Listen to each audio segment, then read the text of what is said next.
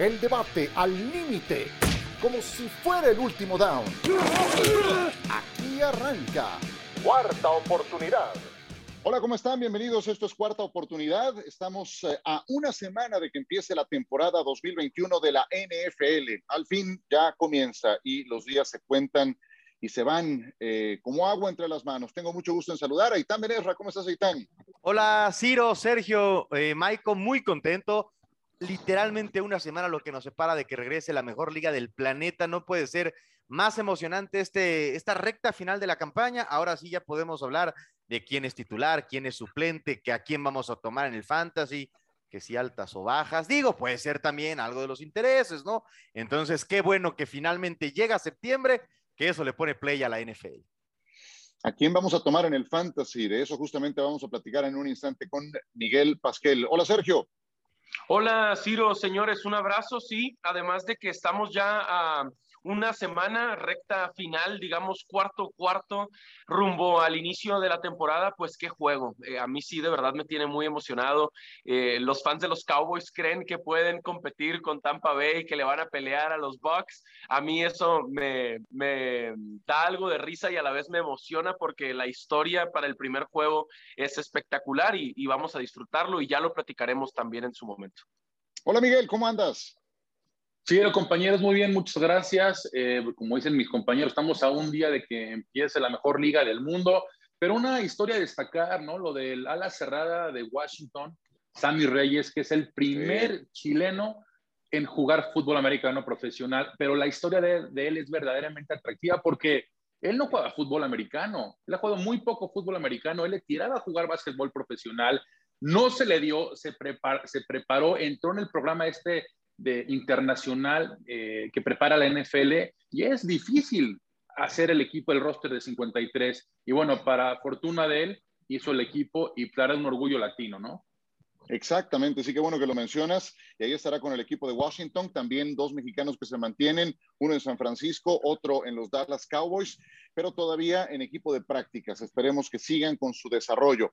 Muy bien, el tema más comentado, yo creo, durante toda la semana tiene que ver con los Patriotas de Nueva Inglaterra y la decisión de apostar por Mac Jones como titular, cosa que a mí honestamente no me sorprende. Yo creo que esto iba a ocurrir eventualmente en algún momento durante esta temporada. Puede sorprender el momento en que lo anuncian para la semana 1, pero lo que más me sorprendió todavía fue que cortaran a Cam Newton. Acto seguido, hasta luego. De hecho, primero se supo del corte de Cam Newton que tiene 32 años de edad, ¿eh? porque parecería cercano al retiro o a la jubilación, apenas tiene 32 de edad. Pero bueno, normalmente cuando se da esto de que inicia Eitan un novato la temporada, pues mantienes un coreback eh, veterano que pueda echarle la mano. Y de hecho, Cam Newton creo que fue bastante solidario en ese aspecto con, Cam, con, eh, con Mac Jones. ¿Es arriesgada esta apuesta de los Patriotas de ir con un novato desde la semana 1? ¿Tú cómo lo ves? Sí, creo que sí, creo que es arriesgado siempre, pero lo más interesante para mí, eh, yo, a mí lo que me sorprende es la construcción del equipo, a diferencia de Trevor Lawrence con los Jaguares, a diferencia de Zach Wilson con los Jets, es que Nueva Inglaterra invirtió para competir, para meterse a postemporada. Y creo que los aficionados a los Patriotas se remiten a es que con Tom Brady se pudo y es que con Tom Brady muchas veces, eh, siendo muy joven, inclusive se ganaron Super Bowls.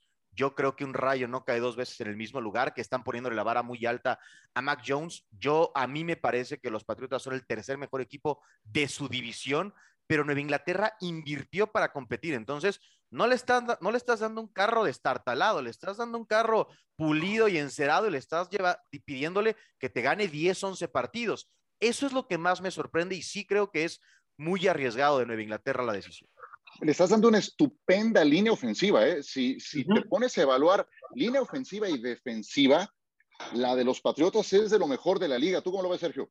Sí, veo también eso alrededor de Mac Jones. Veo a una muy buena línea ofensiva. Veo a varios buenos corredores. Veo a un par de buenos alas cerradas y hasta juego aéreo tiene nuevamente en sus receptores eh, Nueva Inglaterra. Entiendo lo que dice Itán de lo arriesgada que es la apuesta. Sí parece una apuesta arriesgada, por supuesto, pero también entiendo de cierta forma lo que está intentando hacer Bill Belichick, que más que quitarle eh, a Cam Newton del equipo, a mí me parece como quitarle presión también en el vestidor. Decir, no solo este es mi quarterback, sino este es mi líder, porque Cam Newton era uno de los capitanes del equipo. Y entonces la presión, la sombra en la banca, en el vestidor, en el locker, hubiera sido muy grande. Entonces, eh, sí entiendo de cierta forma esa parte en, en ese cerebro distinto que tiene Bill Belichick de decir, es Mac Jones, mi quarterback y mi líder, ya, actualmente, rumbo al presente, en el presente y rumbo al futuro. Eh, es una personalidad muy grande la de Cam Newton, es una marca, no solo es un jugador, sí, sí es un nombre muy grande y, se lo quita y se lo borra por completo de la competencia. Porque además, Miguel, a, la primera mala actuación de Mac Jones, que va a llegar porque es novato y tiene que pagar su derecho de piso, me imagino las preguntas a Belichick y también me imagino las respuestas, cómo las iba a batear, pero, pero se hubiera empezado a generar un run run de, bueno, y entonces, ¿para cuándo Cam Newton? Creo que ese escenario era muy viable, ¿no? Sí, a mí lo que se me hace raro es exactamente eso, ¿no? Porque si vemos ahorita el famoso depth chart de los Patriots, no hay ahorita en el sitio oficial quién es el segundo quarterback. Brian Hoyer va a estar en el equipo de prácticas. Lo cortaron pasó waivers y lo regresaron al equipo de prácticas. No sabemos quién va a estar en el segundo. Sergio, tú hablabas de que Cam Newton es una marca. Sí es una marca, estoy de acuerdo, pero que tuvo su apogeo ya hace muchos años cuando llegó al Super Bowl, cuando fue en sí. temporada. Leímos dos temporadas más después, pero hasta ahí llegó. Su techo ya quedó muy atrás. No, estoy de acuerdo. Vemos la, vemos la temporada pasada que tuvo, que fueron ocho touchdowns, nueve de aire. O sea, realmente yo no creo que puede tener mucha presión Mac Jones. Para mí está bien la decisión de Belichick, pero por otro lado también veo el equipo que tienen los Patriots. Así que digas, ¿qué cuerpo de receptores tienes? No, Nelson Aguilar es su receptor número uno. Camilo sí, el que pero esperaba que sea una estrella es el dos, me explico. Entonces, no creo que estén suficientemente armado para que tenga éxito. Que lo va a tener a, a mediano o largo plazo, estoy seguro que sí. Mejor que el año pasado, sí, ¿eh? Sí, por eso primero mencionamos a la línea ofensiva y después a los corredores, a los tight ends y al final a los receptores, Michael. Pero al final a Mac Jones le van a pedir que lleve el juego, que lo administre y creo que de verdad en situaciones cómodas ganando el partido va a cumplir. El problema es si caen en un hueco muy profundo. Ahí sí sufre Mac Jones y ahí sí va a sufrir. Si van perdiendo el juego desde temprano, va a estar completamente perdido para Nueva Inglaterra. Y tiene muy buena defensa, yo subrayo eso. Eh, ojo que perdieron a Stephon Gilmore, se va a la, eh, a la lista de jugadores eh, inhabilitados, bueno, no inhabilitados, incapacitados para jugar, lo cual le va a implicar estar fuera durante seis semanas. Una baja importante para el equipo de Bill Belichick. Ahora, Cam Newton no le da para jugar en ningún otro lado, porque yo también lo entiendo desde la siguiente perspectiva. El sistema que necesitas para que funcione tu equipo ofensivamente con Cam es uno muy distinto al que necesitas para que funcione con Mac Jones. Entonces, también por esa perspectiva lo entiendo. Eitan no le da a Cam Newton para ser titular en ningún otro equipo de la NFL, porque suplente yo creo que sí, pero para que eso ocurra, Voy a hablar de Cam Newton. Luego quiero hablar de que Bill Belichick ganaba con cualquier coreback, pero eso lo dejamos mm. para otra ocasión. Eso lo podemos dejar para el 0-3 o 0-4 de los Patriotas. Ahora hablemos de Cam Newton.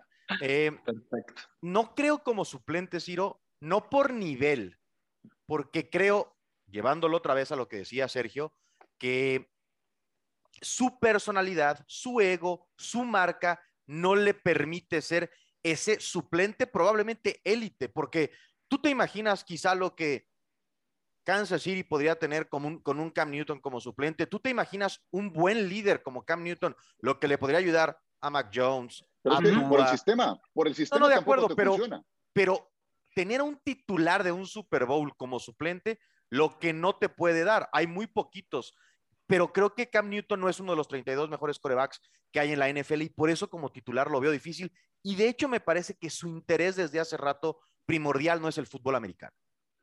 Yo a lo mejor creo que cuando empiecen a caer los corebacks lesionados, que obviamente eso va a ocurrir, no nos gusta, pero eso va a pasar tarde o temprano en la temporada. Ahí se van a empezar a abrir algunas vacantes y entonces sabremos de Cam contratado por algún equipo. Pero también, Sergio, es un hecho que algo que es un obstáculo para él, es su decisión de no quererse vacunar por las reglas que hay para los jugadores que no se han vacunado. Si, por ejemplo, tu coreback titular resulta positivo, él al no estar vacunado tiene que ir a la congeladora, si cabe el término, o, inhabilitado durante cuatro o cinco días. Entonces, te explota en las manos tu plan de relevo de coreback eh, y te quedas totalmente desarticulado para un partido por esa decisión de Cam Newton de no vacunarse. Sí, y aunque Bill Belichick haya dicho que no ha tenido eso nada que ver en su decisión, pues sí es un tema de conversación. Entonces. Claro. Eh, y, para eso fueron las reglas, perdón, nada más. ¿eh? Correcto. Sí, sí. entonces, así es la NFL, esta es la liga. Y si llega un momento en el que si Mac Jones y Cam Newton me ofrecen prácticamente lo mismo, pero este es más barato y lo tengo en un contrato de novato por cinco años y además es parece más disciplinado, menos problemático, eh, menos mediático también, tiene el perfil que le gusta a, Bill Belichick. y volviendo a Cam Newton, yo tampoco lo veo ya como un titular, a menos que falle Ryan Fitzpatrick y Miguel lo quiera en Washington con Ron Rivera otra vez. No, es que a ver, es que, es que si lo ponemos una balanza, como dice no Sergio, te pueden ofrecer. Sí. No, mira, yo, no, yo creo que sí. Pregúntale a Itán. Yo creo que los Jets también es un, donde puede encajar. Para mí, ojo, eh. Espérate. Para mí, para mí. ¿Por qué la agresividad? Estamos para, bien. Para mí, no, es que escucha, para mí Zach Wilson, lo vengo diciendo desde hace mucho, antes del draft, va a ser el mejor quarterback de esta clase. Pero claramente hay que darle tiempo. Para, hay que darle tiempo. Entonces, yo sí creo que eh, Cam Newton puede, puede aprender a Wilson de él. ¿eh? No, sí, sí creo. Y por otro lado, también en Washington, Cam Newton para mí conoce perfectamente esa ofensiva. Scott, Scott Turner, a Rivera, uh Samuel está con Washington. O sea, hay varios, hay varios directivos que están ahí que lo conocen. Yo creo que te puede dar más, más por eso. Cam Newton te da más que Ryan Fitzpatrick. Hoy en día, a ver, ¿a qué aspira ah, Washington? No, a, ver, qué aspira Washington? Washington, aspira a ganar la división y ya, no va a aspirar a mucho más. Pero a ver, no, es una división bastante mediocre y lo sabemos. Gran defensiva, ¿eh? Por el de, pero Ciro, pero sí, Ciro, tienes muy buena defensiva, pero si no tienes coreback, no te va a servir. El año pasado. Con, con, un récord perdedor, porque por el tipo de, por el tipo de fútbol americano de Cam Newton, creo que como se dice en el argot del fútbol americano, es, tiene, es un viejo de 32 años por su estilo de jugar. Ha sido muy golpeado. Para sacarle ventaja a su juego, tiene que utilizar su cuerpo, su tamaño, su fuerza. No necesariamente es un coreback que ha sido sano por ese estilo.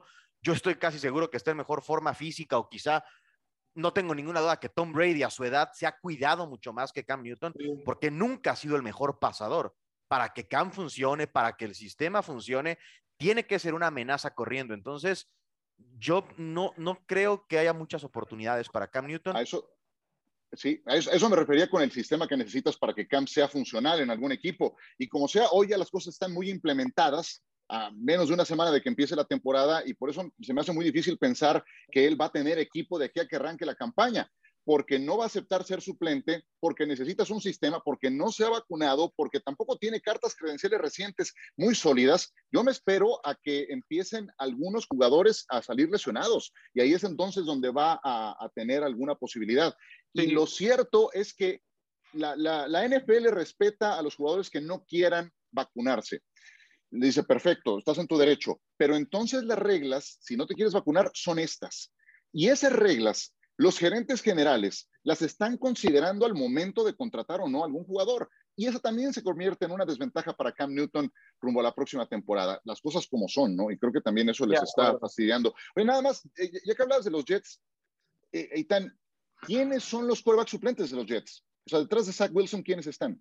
No hay necesidad de un coreback suplente cuando tienes al mejor coreback de la generación. No, pero sí es importante por un coreback novato. ¿Estás no pasa nada, Ciro, tranquilo. ¿no? Este, Ni tú te lo hablaron sabes, a mí, Me hablaron a mí con mi vasta experiencia en el Madden, pero tengo que hacer, creo, los partidos de ESPN. Eh, no importa. Eh, Ni tú te lo sabes. Morgan. ¿Mande? Ni tú te lo sabes. No, no, sí, no, Ciro, tampoco. estamos pasando líneas, ¿eh? Andan muy agresivos. Todo, no, duermo por andar leyendo de los Jets. Yo lo único que digo es que sí le convendría a Zach Wilson tener un coreback veterano. No, a todos. que le eche la mano, No que hay- lo no que le haga sombra, no hay- que lo. No, no, de acuerdo. No hay un escenario en donde un coreback novato llegue a su potencial lo antes posible sin alguien que lo encauce. Hay quien lo hace muy bien. Es una posición muy particular. Hay Brian Hoyer, por ejemplo, porque tienes que aceptar tu rol, Claro, tienes que saber que si vas a jugar, probablemente no estén los mejores intereses del equipo. Por más que tú quieras el balón. O sea, si Brian Hoyer toca el balón para Nueva Inglaterra, algo malo le pasó a los Patriotas. Entonces, terminan por ser eh, muy valiosos esos grandes suplentes en la NFL. sí, claro, claro. Y aceptas tu rol y sabes a lo que le tiras. Los AJ McCarrons, los, eh, bueno, Frank Reich en su momento fue un quarterback suplente. Claro. Cuando tuvo la posibilidad de ser titular, pues no la pegó. Y, y bueno, así, así son las cosas, ¿no? En fin, bueno, a, a ver, antes de una pausa, díganme, ¿playoffs para Patriotas, sí o no, Sergio? No, no, no, para nada. Para mí esa división es de, eh, de Buffalo primero. Eh, es un hecho que Josh Allen es el mejor quarterback de esa división. Y después va a estar Miami con Tua, con Deshaun Watson, con el que sea. Y luego Nueva Inglaterra. Ah, pensé que iban a mandar por delante a los Jets. ¿Qué me dices, Seitan? Ah, ¿Qué traen con mis.? no. Eh, no, no, muy difícil. ¿playoffs o no para Patriotas? Muy difícil, otra vez, y creo que será tema para después. Tenemos otros temas que conversar, pero también creo que Nueva Inglaterra está en esta encrucijada. Gastó para competir, pero con un coreback novato y los errores van a llegar. Y a lo mejor Mac Jones se toma, como casi todos, dos o tres partidos perdidos para eh, aprender de esos errores. No creo. eh, me parece que cuando mucho un comodín, pero como Sergio, Búfalo y los Delfines arrancan siendo mejores equipos que Nueva Inglaterra. Miguel, ¿playoffs sí o no para Sí, Patriotas? No, no, no, no. Es que hay que ver el equipo, Ciro. Realmente no tiene un equipo para competir. Pueden tener buena defensiva, pero hablando de la ofensiva, eh, Horton Henry está lastimado. Ya empezó antes de que empiece la Pero tienen a temporada. Bill Belichick, Michael. Smith. Pero no ¿y tienen qué- a Brady. ¿y qué, y qué- y qué hicieron el año pasado con Bill Belichick? Uh, Absolutamente nada. Nada, cero. Sí. Entonces, a mí, yo No, creo que man. va a ser una temporada donde va, se va a desarrollar bien Mac Jones, va a aprender un sistema ofensivo que ha servido mucho en la NFL, pero no están para competir ahorita. con ¿Cuál ha servido mucho en la NFL si nomás lo han hecho con los Patriotas? ¿Cómo Por le fue a Josh McDaniels la- con el gran la, la sistema mejor, de head la, coach? mejor, la mejor dinastía de la historia de la liga la tienen los Gracias al Patriots. coreback que se Exactamente. fue e hizo que ganador a quieras, Tampa pero Bay, la- pero que eran unos muertos. Oye, Bueno, pero ojo, cantaron. hablando, habla- estamos hablando de esta división nada más rápido porque curioso, ¿no? Semana uno, Miami en Nueva Inglaterra, Tua contra Mac Jones, es decir, fueron. Los compañeros muy amigos de Alabama ahorita Sí. están en la semana uno. Sí, pues eh, le cantaron los tres strikes a los Patriotas de Nueva Inglaterra. Yo sí los veo en playoffs. Creo que esta división es de tres equipos de postemporada, evidentemente con Búfalo por delante. Miami, Miami tiene un equipazo, tiene un gran entrenador, el alumno más avanzado de los que salieron de haber estado con Bill Belichick. Eso, eso, es, eso, Tengo también- todas, eso es ser alumno de siete, ¿sí? Nada, Así que qué buenos Tengo- alumnos ha tenido. O sea, eso Pues, con que a lo mejor bueno, se yo- copiaban, yo nada se más copiaban los exámenes. Ya ves que las malas mañas yo se nada más dije que es el mejor. Oye, no estoy defendiendo a los otros, les fue terrible a Charlie te digo, Weiss, a es que pues, ser el alumno más avanzado de, una, de Bueno, un salón que todos sacan y- seises, pues con ¿Y el no sol te parece bueno lo que ha hecho hasta el momento en Miami? ¿No Bueno, te parece bueno? bueno, Bueno, Bueno, pues lleva dos años, reconstruyó un equipo que estaba en la ruina y el año pasado fue bastante. Pero yo tengo muchas dudas, ¿sabes con quién? Con Tua. Ah, yo Yo también. creo que Tua, ah, ah, ese es el punto, ¿no? Sí creo que tienen un entorno lo suficientemente bueno para meterse, pero también creo que los Patriotas se van a meter. Entonces, creo que esta división aporta tres equipos. Vamos a ver, vamos a ver con el tiempo. Bueno, tenemos otros temas. Pausa, seguimos. Cuarta oportunidad por ESPN.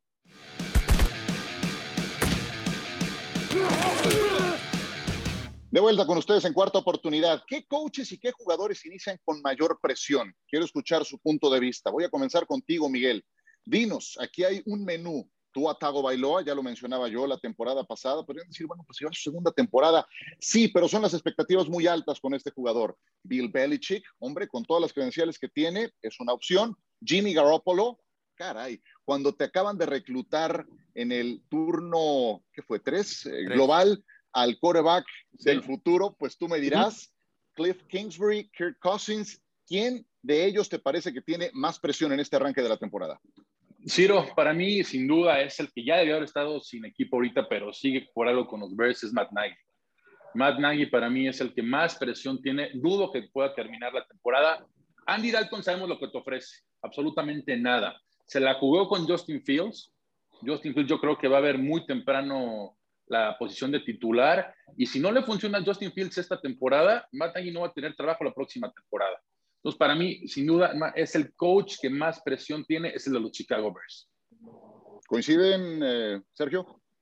Si tuviera que hablar de un entrenador, yo diría que el más presionado es Bill Belichick. Primero, porque mm, no estuvo en playoffs la temporada pasada, su primera temporada sin Tom Brady, mientras que Tom Brady en la primera temporada de su carrera va a un equipo que históricamente ha sido muy malo en la liga como Tampa Bay y lo hace campeón.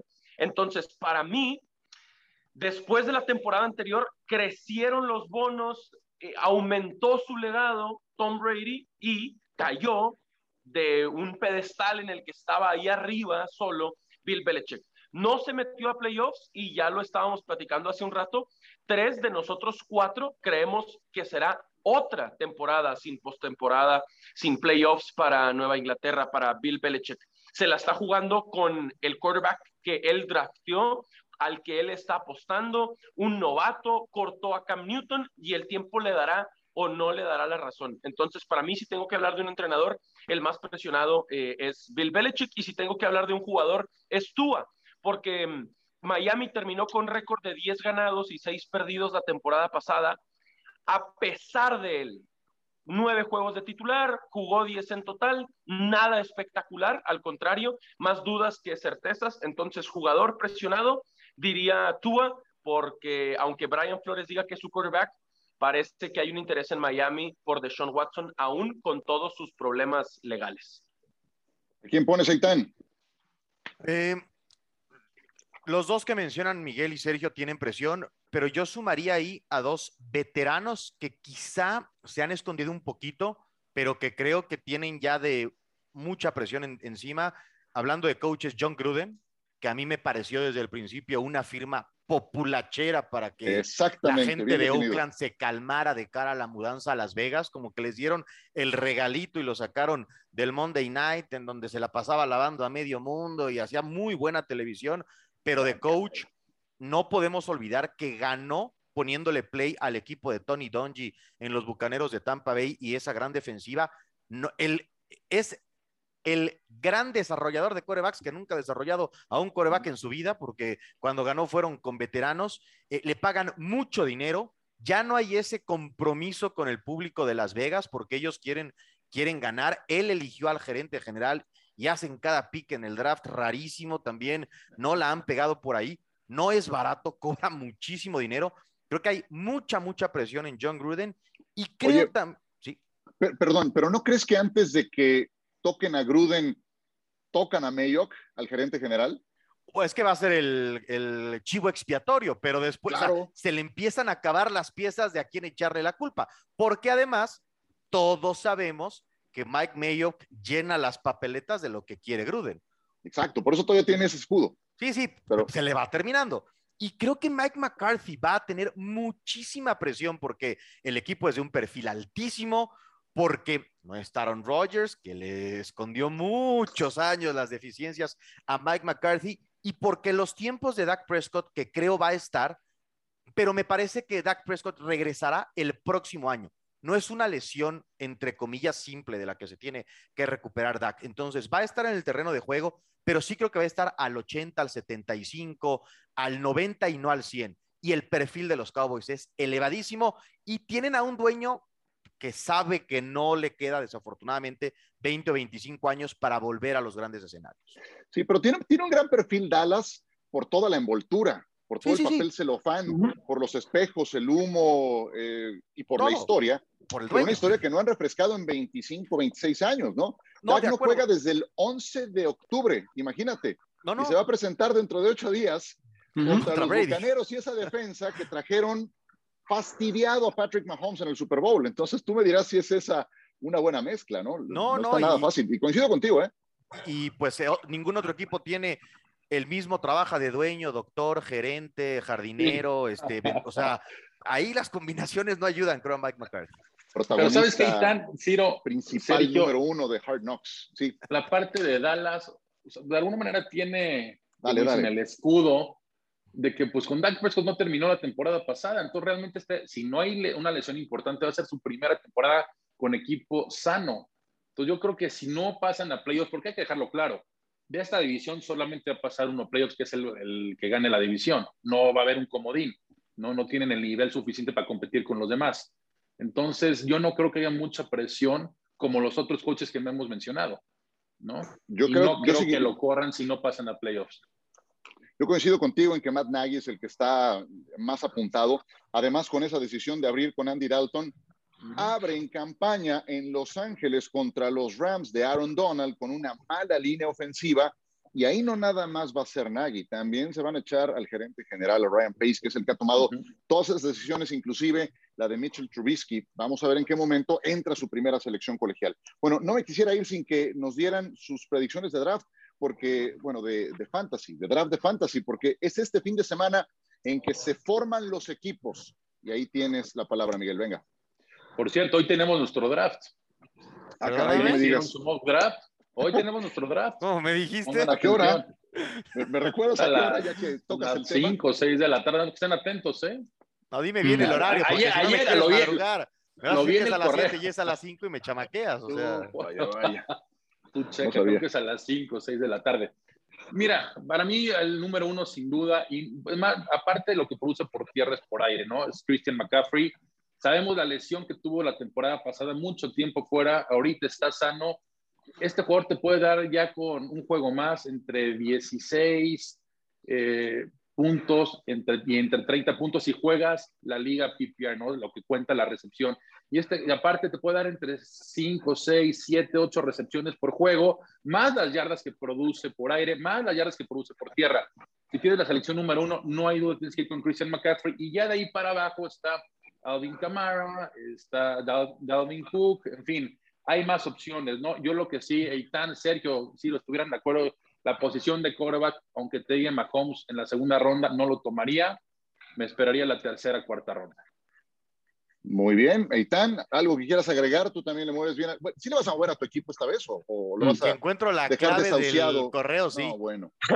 Dale en recuperar, recuperar contraseña. Sí, pero me acabo de enterar que ella es el draft también. Esconden la información. Me llegó el, me llegó, me llegó el correo hace rato. Miguel nos dice, entre 5 o 6. O sea, llego a las 6 y van 7 rondas y ya me amolé todo el año. Bueno, pero, pista, ya al menos tienes que estar ahí listo. Y al menos sabes el día. Empecemos por ahí. Es ganancia, es ganancia. Eh, pues sí, lo de siempre que son corredores. ¿eh? Corredores, corredores, ¿no? O sea, hay, hay, jugadores más famosos, pero empezar con corredores difícilmente te pone en un mal lugar. No puede uno calcular las lesiones, eh, pero tener profundidad en la posición de corredor te suele acercar a competir todas las semanas en el fantasy. Muy bien. ¿Algo que quieras agregar en esta materia, Sergio? Sí, que mm, hablando de los corredores, Miguel mencionaba, si no me equivoco, a Christian McCaffrey, eh, evidentemente, a Dalvin Cook, sano, ya las últimas dos temporadas, también esa es una muy buena señal. Eh, mencionaste también a Derrick Henry, Michael, tienes un punto, no va a volver a correr para 2.000 yardas, pero lo va a intentar, va a estar ahí. Y, obviamente también de los que van muy bien por aire, pues eh, va a aportar Alvin Camara, va a regresar Saquon Barkley, y Ezekiel Elliott estará ahí en la conversación. Creo que va, va por ahí con, con esos corredores. Y luego ya lo de los receptores, pues Devante Adams, Tyreek Hill. Eh, apunté también acá a una de las opciones más importantes para mí de receptor, pues si ya empiezan a pensar en receptores, para mí es Devante Adams, que es el número uno de Aaron Rodgers, es su favorito y eso evidentemente explica mucho, ¿no? Pues, siempre, Nada más complementando, Ciro, lo que decía Sergio, Derrick Henry sí es de los primeros, pero ojo, si tu liga es PPR, es decir, donde cuenta la recepción, que te dan puntos por la recepción, Derrick Henry, cuando mucho, si le da muy bien, tiene una o dos recepciones por partido o ninguna. Entonces no es, una, no es un jugador que te promedie mucho. Si obviamente es estándar, claro, él te puede correr 150, 200 yardas en un partido fácilmente y uno o dos touchdowns, pero hay que considerar que él no recibe muchos, muchos, pases. ¿eh? Pues en lo dicho, que tengan un excelente draft y que disfruten esta temporada. En las plataformas de ESPN encuentran las mejores ligas de fantasy, incluyendo obviamente la de la NFL. Nos despedimos con Miguel Pasquel y su entrevista con Sammy Reyes de Washington Football Team. Adelante.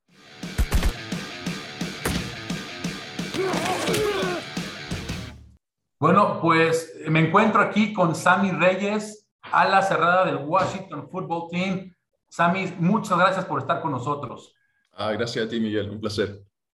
Oye, Sammy, platícanos esta fabulosa historia, porque de verdad eres un orgullo principalmente para Chile, pero como latinoamericano también te puedo decir, hablo por los millones de aficionados que les gusta el fútbol americano, eres todo un orgullo. Platícanos esta fabulosa historia tuya cómo empezó y cómo llegaste al NFL, porque sabemos que eres y te gusta mucho el básquetbol. ¿Cómo empiezas en el básquetbol y das ese brinco a la NFL? Ah, sí, ah, eh, desde muy pequeño con mi familia, mi padre, mi padre Daniel, mi madre Rosana, ellos jugaban básquetbol. Así que desde que tengo memoria que tuve una pelota de básquetbol en mis manos, ah, mi, mi, ídolo, ¿no es cierto?, es, es Kobe Bryant y, y LeBron James. Uh, pero ¿no es cierto? Probé suerte. Eh, a los 14 años tuve la, la, oportunidad de venirme a Estados Unidos con una beca. Uh, jugué todo mi high school acá en Estados Unidos. Eh, jugué en la División 1 en la Universidad de Tulane. Uh, he jugado por la selección chilena desde los 13 años hasta los 23 años básquetbol. Uh, pero a los 23 años me di cuenta que, que la NBA no iba a ser un, algo realista, que ya no iba a pasar. Entonces yo sabía que algo grande podía hacer con mis capacidades atléticas y, toda mi vida todo el mundo me ha dicho que, el fútbol americano era algo que debería haberle dado una oportunidad desde muy pequeño, desde el primer día que llegué a Estados Unidos, que los entrenadores querían que yo jugara fútbol.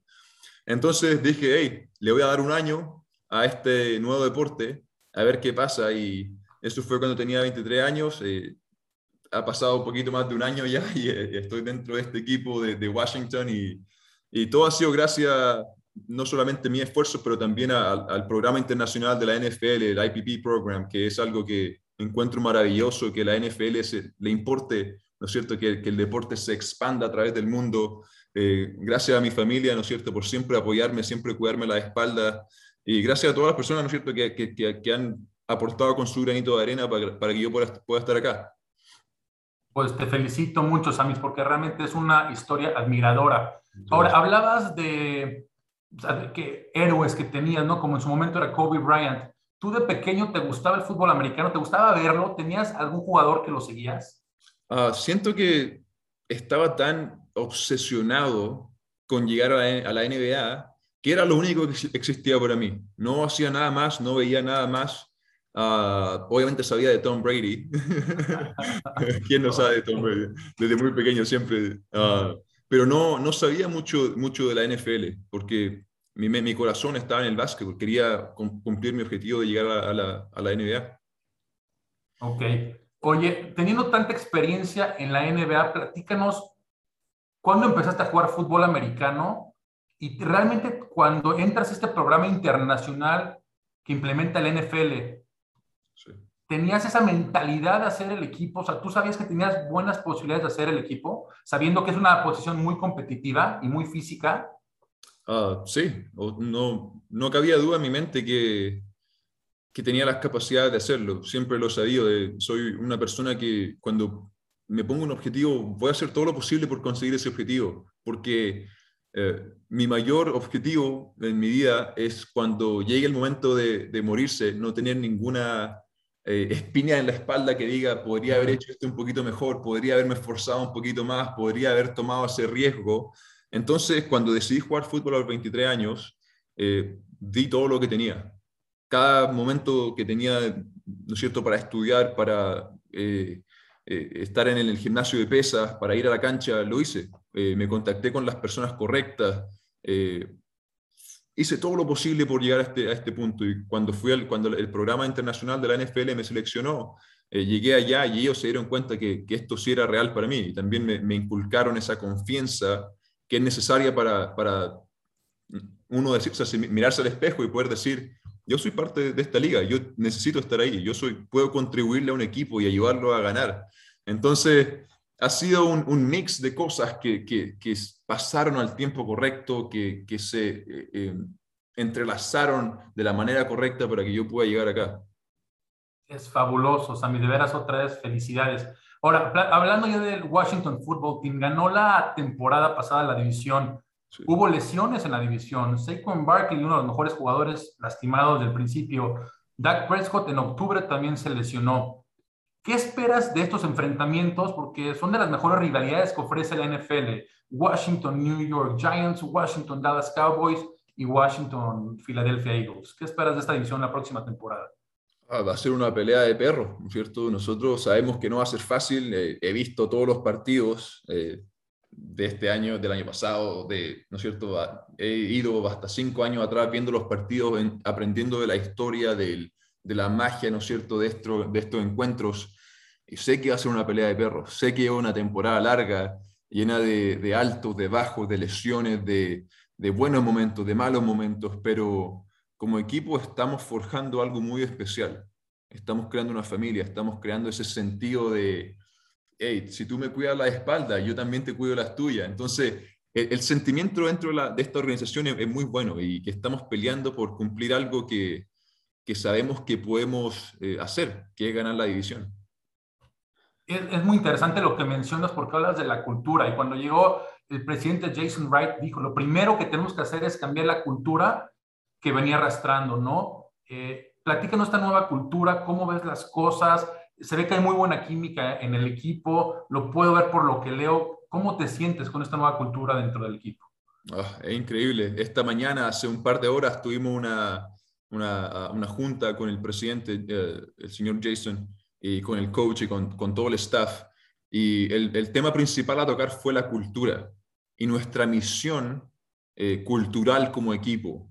¿no es cierto? Y hablamos de, familia, del impacto, del crecimiento, ah, del honor y de, de, la confianza, ¿no es cierto? Entonces hablamos de esos pilares que para nosotros son fundamentales para eh, poder ganar, porque si es que no, es, los que han jugado deporte saben que si el camarín no está bien, es muy difícil salir a la cancha y demostrar que somos una unidad, porque van a haber algunos viendo la, eh, por su, por su lado, otros por otro, pero siento que en este equipo estamos formando algo en el, en el cual confiamos en lo uno a lo otro, en el cual confiamos en la visión, no solamente del coach Rivera, pero de la organización en sí.